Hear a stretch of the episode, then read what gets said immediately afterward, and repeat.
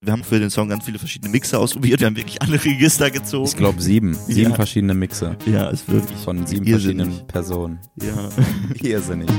Tracks and Traces. Ein Song, sein Sound und seine Geschichte.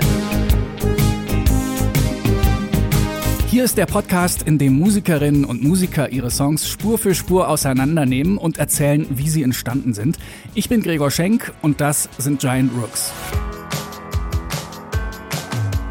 Eine Band gründen, Songs aufnehmen, erste Konzerte spielen und sich langsam eine Fanbase aufbauen, bis irgendwann der große Durchbruch kommt. Normalerweise braucht man dafür einen ziemlich langen Atem, es sei denn, die Band heißt Giant Rooks. Als Indie-Pop-Musterschüler bezeichnet sie der Musikexpress. Und tatsächlich hat das Quintett so ein paar Klassen übersprungen und galt schon als Band der Stunde, da gab's noch nicht mal ein Album.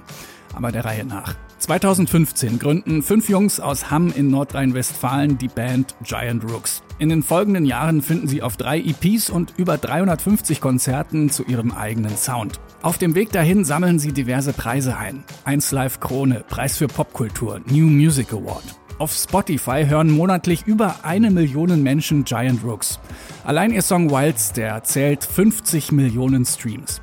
Gerade haben sie ihr Debütalbum rausgebracht und freuen sich über Platz 3 in den deutschen Albumcharts. Rookery heißt das Album und darauf ist auch der Song Heat Up, übrigens der Titelsong zur aktuellen Werbekampagne von Spotify. In dieser Folge von Tracks and Traces erinnern sich Sänger Frederik Rabe und Gitarrist Finn Schwieters, warum Heat Up ihr Sorgenkind war und wie sie nach vielen Anläufen doch noch auf den grünen Zweig gekommen sind. Viel Spaß mit Giant Rooks in Tracks and Traces.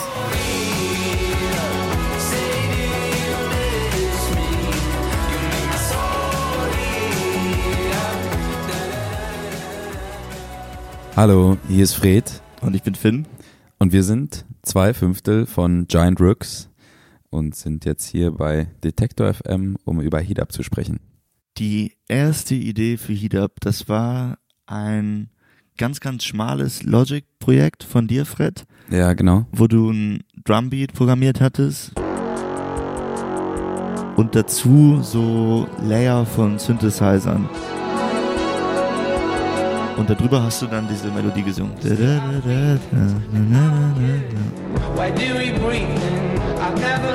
Du hast uns das gezeigt Ja. und wir waren halt alle ultra geflasht, das weiß ich noch. Diese Demoaufnahme, die bestand eigentlich nur so aus zehn Spuren, würde ich sagen. Also wirklich diese super schmalen Drums, die so sehr mechanisch klangen und so ein paar Vocals, ein paar Backing Vocals und eigentlich so ein so ein Synthesizer. Und das war eigentlich der Song.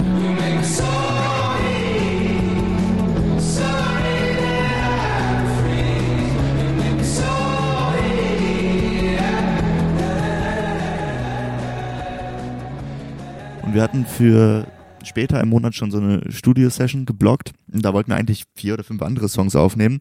Und weil wir aber alle so geflasht waren von dieser Idee, haben wir gesagt, okay, wir müssen auf jeden Fall irgendwie da auch schon dran arbeiten. Und haben dann in ziemlich kurzer Zeit so diesen Song weiter hingestellt. Dann sind wir ins Tritono-Studio mit unserem Produzenten Jochen Naaf, der eigentlich aus Köln kommt, gegangen. Und da haben wir dann angefangen, in diesem Studio Drums aufzunehmen, Bässe aufgenommen, Gitarren, Klavier.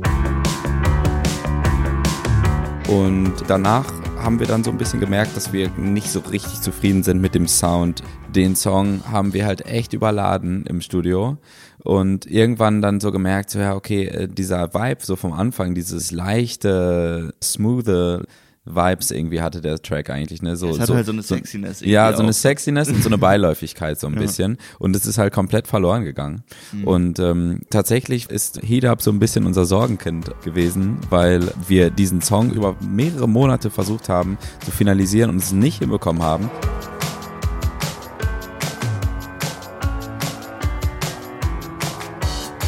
Diese erste Demoaufnahme, da haben wir so den Text geschrieben und dann hast du es, glaube ich, so über deinen Laptop-Mic mal eben so ausprobiert, funktioniert das jetzt mit dem Text und so, Mhm. ne? Und dann hast du es so eingesungen und dann hat es halt so genau diese krasse Beiläufigkeit. Ich glaube, ich habe super leise gesungen, weil ich auch in einer WG gelebt habe und ich fand es mal unangenehm, wenn die Leute, die so mit mir da so gewohnt haben, wenn ich die so zu laut anbrülle mit meiner Musik. Ja. Und deshalb habe ich eigentlich alle Demoaufnahmen immer ganz leise so gesungen. Ich glaube, das hatte auch so einen Vibe so. Und es war, glaube ich, Mhm. nachts, was auch sehr wichtig ist.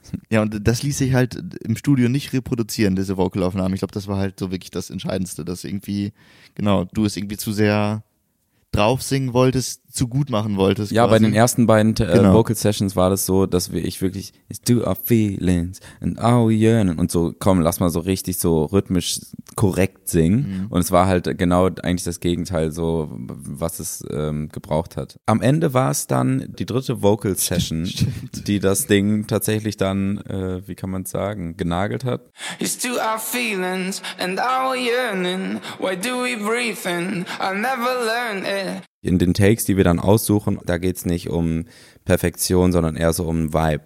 Zum Beispiel Jochen, der neigt auch, äh, glaube ich, häufig dazu, was ich auch immer voll interessant finde, den unperfekteren Take zu nehmen. So, wenn sich zum Beispiel die Stimme mal so ein bisschen überschlägt oder halt irgendwas so ein bisschen schräg ist. Down by the poolside and at shrine. Ich muss mich da dann immer erstmal so ein paar Monate dran gewöhnen, dass ich diese Takes auch zulasse. Aber ich check das auch immer voll und vertraue da auf jeden Fall Jochen auch voll. Ich glaube, es gab noch einen anderen Gamechanger. Oh ja. Im Refrain kamen dann diese Streicher noch dazu, die dann erstmalig dafür gesorgt haben, ganz weit nach links und rechts gepennt, dass der Refrain total aufgeht plötzlich.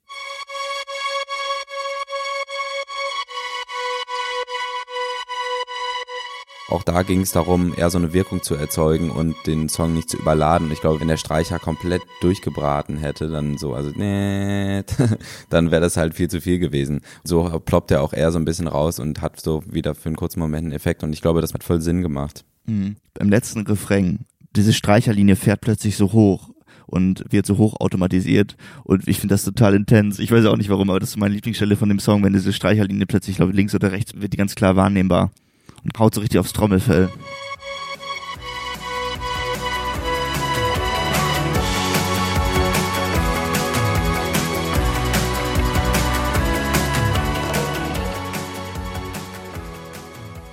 Danach sind wir dann nach Köln gefahren und da haben wir eigentlich auch Heat Up fertig aufgenommen. Zwischen diesen beiden Sessions, also zwischen der Berlin-Session und der Köln-Session, lagen, glaube ich, mehrere Monate, vielleicht sogar ein halbes Jahr. Und da gab es dann mehrere Versionen schon von Heat Up, aber wir waren nie so richtig zufrieden. Und ich glaube, in dem Studio in Köln, wo Jochen auch selber herkommt und wo er auch so seine eigenen Boxen hat, seinen eigenen Raum, wo er, glaube ich, auch besser hört als im Fremdenstudio, hat er dann auch den Song nochmal so richtig auf ein nächstes Level gebracht. Und wir haben so Vocal Takes aufgenommen nochmal, wir haben nochmal besser aufgenommen, wir haben akustische Gitarren aufgenommen, wir haben nochmal neues Klavier aufgenommen.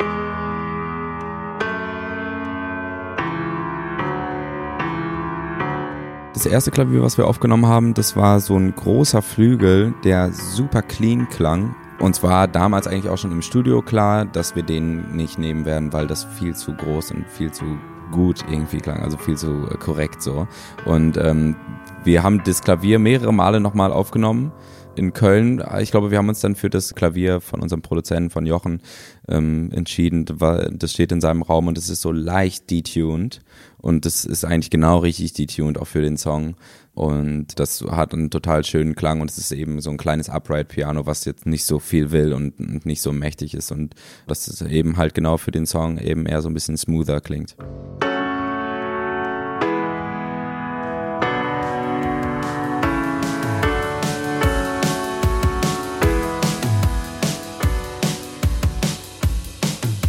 Die Drums, die hatten auf der Demo halt irgendwie auch schon so einen Charme und es war ganz schwierig, das zu reproduzieren im Studio. Ja, voll, weil dieser Charme kam eben auch zustande durch dieses mechanische, was so ein super mechanischer Sound und der so fast wie so ein Roboter, also super quantisiert, super straight und super auf Grid. Und das hatte halt so einen Charme und das hat gut funktioniert, aber wir sehen uns halt auch selber irgendwie als Band und wir fanden, fanden so einen organischen, echten Drum-Sound auch irgendwie spannend.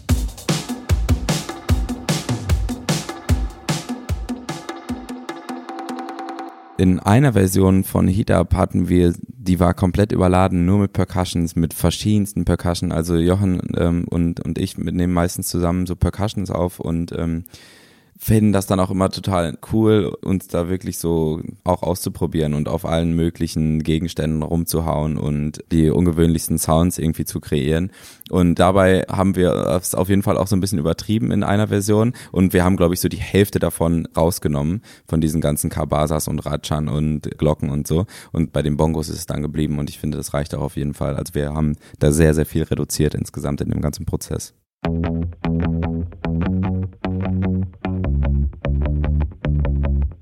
Diese Bassline ist so eine ganz typische Bassline für Luca, würde ich sagen, ne? Total, ja. Dieses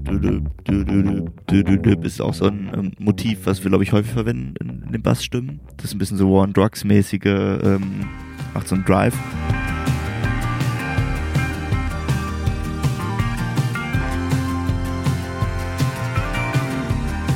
Ja, und vor allem halt auch diese Fills dann, das ist ganz, ganz typisch für unseren Bassisten Luca, der so, ähm, ja, diese kleinen Einwürfe dann immer, die auch immer so die Parts dann verbinden und irgendwie den nächsten Part drüber kicken quasi.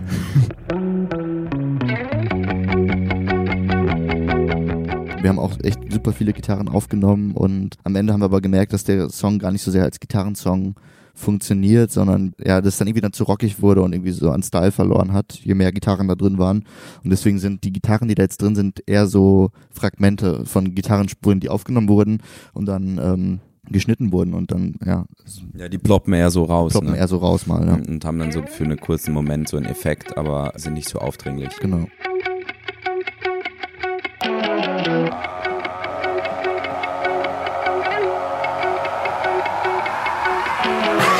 Die Idee hatte ich tatsächlich auch schon auf der Demo. Es gibt so bei Logic so einen Telefoneffekt, heißt der. Es klingt dann tatsächlich so, als würde man durch so ein altes Telefon sprechen. Und damit habe ich einfach so. Ah. Irgendeinen so einen alten Song aus den 70ern oder so, der so anfängt? Mit so einem äh, Der heißt Sissy Strut. Ding, ding, ding, ding, ding, ding, ding. Ding, ding, ding, ding, ding. Da, da, da, da. geiler Song, auch ein super geiler Song.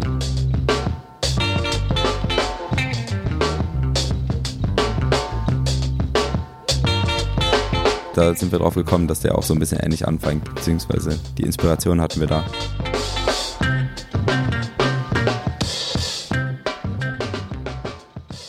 Das letzte, was wir für Heat gemacht haben, mit Freunden aus Köln, die Musik studieren, haben wir eine Trompete aufgenommen, eine Posaune, ein Baritonsaxophon.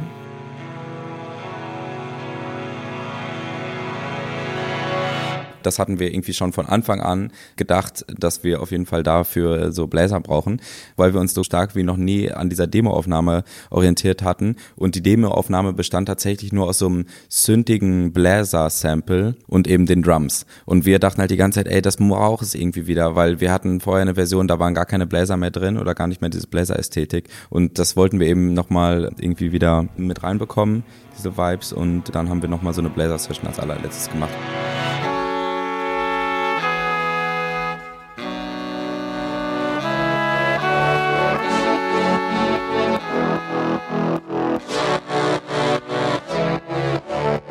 Das war irgend so ein richtiger uralt Synthi, auch im Tritonus-Studio. Wir hatten halt diese Demo und fanden diese Bläser-Samples super gut. Aber Jochen, unser Produzent, hatte wirklich so die Vision, dass man da so einen 80s-Synthesizer braucht. Und wir hatten das irgendwie erst halt nicht so gefühlt. Wir wollten halt eher so echte Bläser aufnehmen. Und das war dann so ein, haben wir auch immer so äh, drüber diskutiert, was jetzt der Weg ist. Und am Ende ist es tatsächlich dann beides geworden. Ne? Also es ist wirklich dann genau die Mitte von dem, was wir uns jeweils vorgestellt haben, geworden. Nämlich dann genau die Kombination aus diesen 80s, Synthes und halt wirklich echten Bläsern und diesem Bläser-Sample.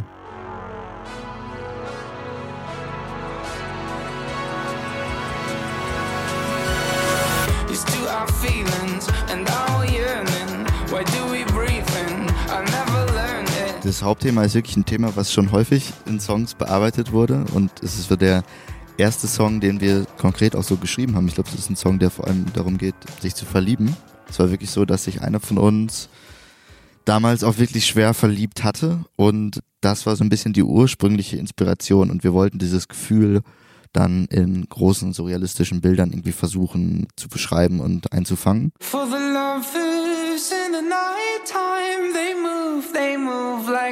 fireflies. I wanna move to, I wanna move you.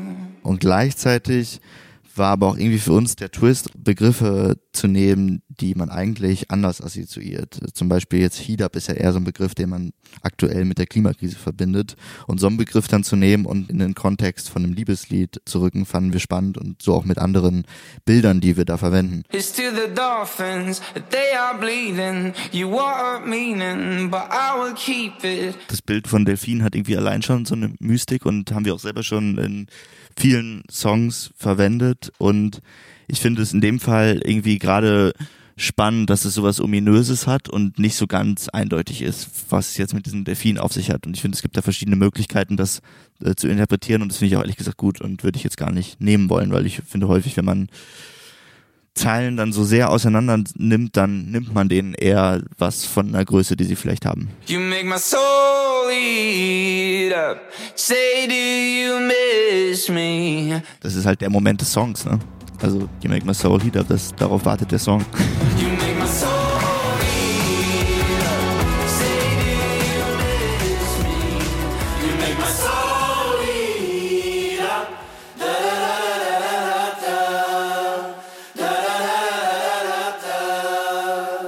Gang Vocals machen wir immer gerne bei uns im Flur.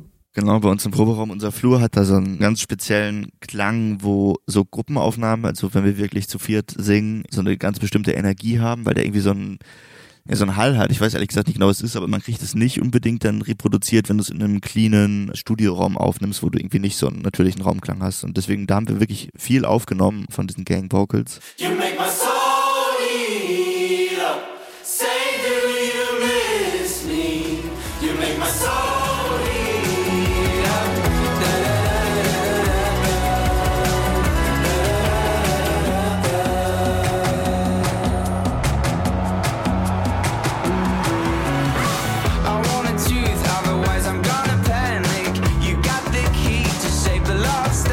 Das ist auf jeden Fall auch eine der Zeilen, die wir noch verändert haben. Die klang in der Demo anders.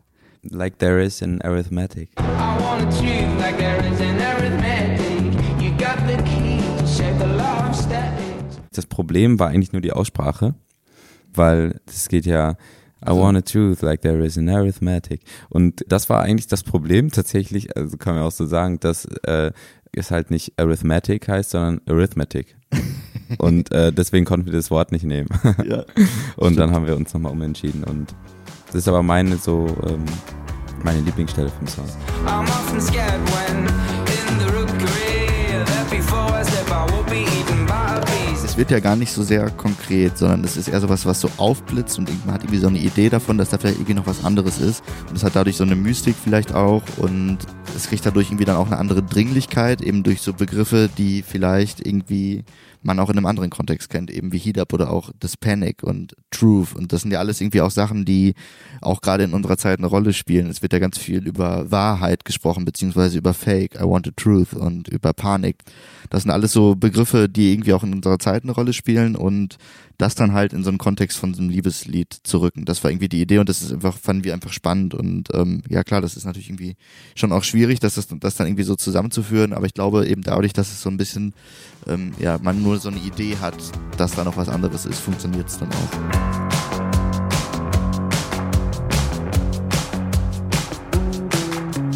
Wir sind auf jeden Fall so Kandidaten dafür, Sounds und Songs zu überladen und zu viel zu wollen. Ich glaube, dass wir auf Rookery auch so für uns so ein bisschen gelernt haben, dass weniger super häufig einfach mehr ist und ähm, es total Sinn macht, ganz viel zu reduzieren und Songs wirklich so auf das Wesentliche herunterzubrechen. Das mag man jetzt vielleicht gerade bei Heat Up nicht hören, weil man denkt, so, oh, das ist ja schon ein riesengroßer Sound.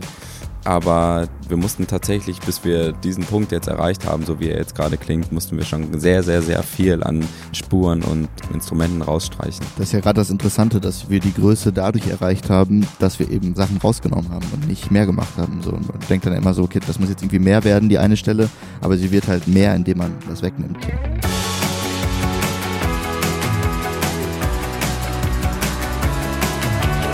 Wir haben auch für den Song ganz viele verschiedene Mixer ausprobiert. Wir haben wirklich alle Register gezogen. Ich glaube sieben. Sieben Ja. verschiedene Mixer ja, ist wirklich von sieben irrsinnig. verschiedenen Personen. Ja. Irrsinnig. Also Also mir gefällt der Song. ich finde gut, dass er so eine Dringlichkeit hat. Das mag ich daran. Ja, finde ich auch. Ich hatte zwischenzeitlich so ein bisschen den Bezug zu dem Song verloren, weil wir wir hatten diese erste Demoaufnahme und wir haben die alle so gefühlt und dann haben wir den Song so auseinandergenommen im Studio und das war nicht so leicht. Mittlerweile kann ich sagen, dass der Song mir auch einfach wieder gefällt und darum geht es ja auch dann irgendwie am Ende halt einen Song zu machen, den Leute auch gut finden und in erster Linie auch wir selber irgendwie dahinter stehen und ich finde, das hat rundum irgendwie so alles so ganz gut funktioniert bei Heat.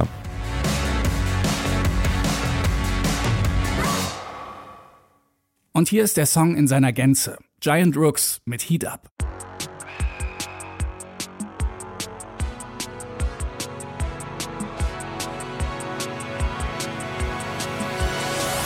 To our feelings and our yearning. Why do we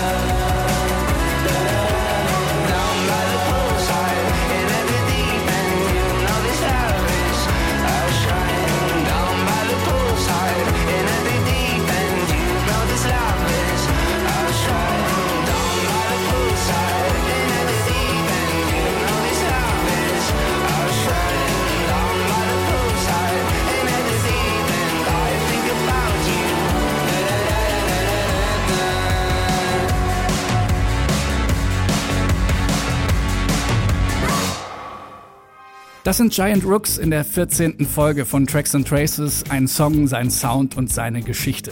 Ich bin ja immer noch ganz schön baff von den letzten Wochen. Tracks and Traces war nämlich nominiert für den Deutschen Radiopreis in der Kategorie Bester Podcast. Schon die zweite Nominierung dieses Jahr nach dem Grimme Online Award. Das ist schon ganz schön verrückt und wenn ihr das auch gar nicht so blöd findet, was ich hier mache, dann empfehlt Tracks and Traces gerne weiter. Sagt's euren Freunden, teilt es in euren Netzwerken, abonniert den Podcast, das kostet nichts. Ihr verpasst dann einfach keine Folge mehr. Und über Bewertungen und Rezensionen, zum Beispiel bei Apple Podcasts, freue ich mich natürlich auch. Ich bin Gregor Schenk und sage Danke fürs Zuhören. Bis zum nächsten Mal.